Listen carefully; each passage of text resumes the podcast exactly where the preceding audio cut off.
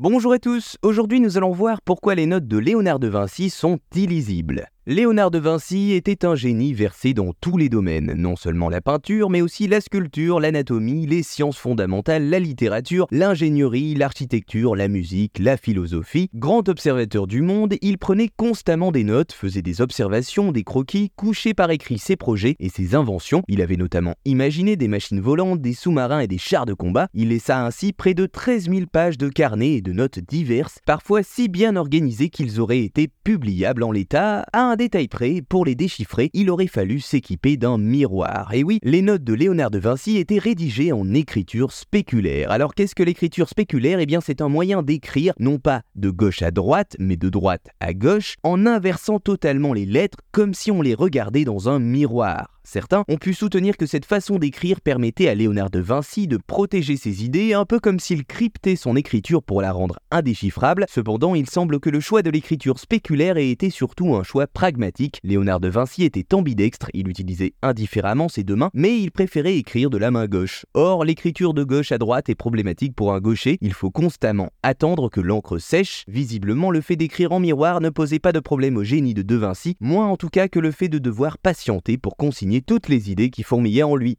Voilà, vous savez maintenant pourquoi les notes de Léonard de Vinci sont illisibles.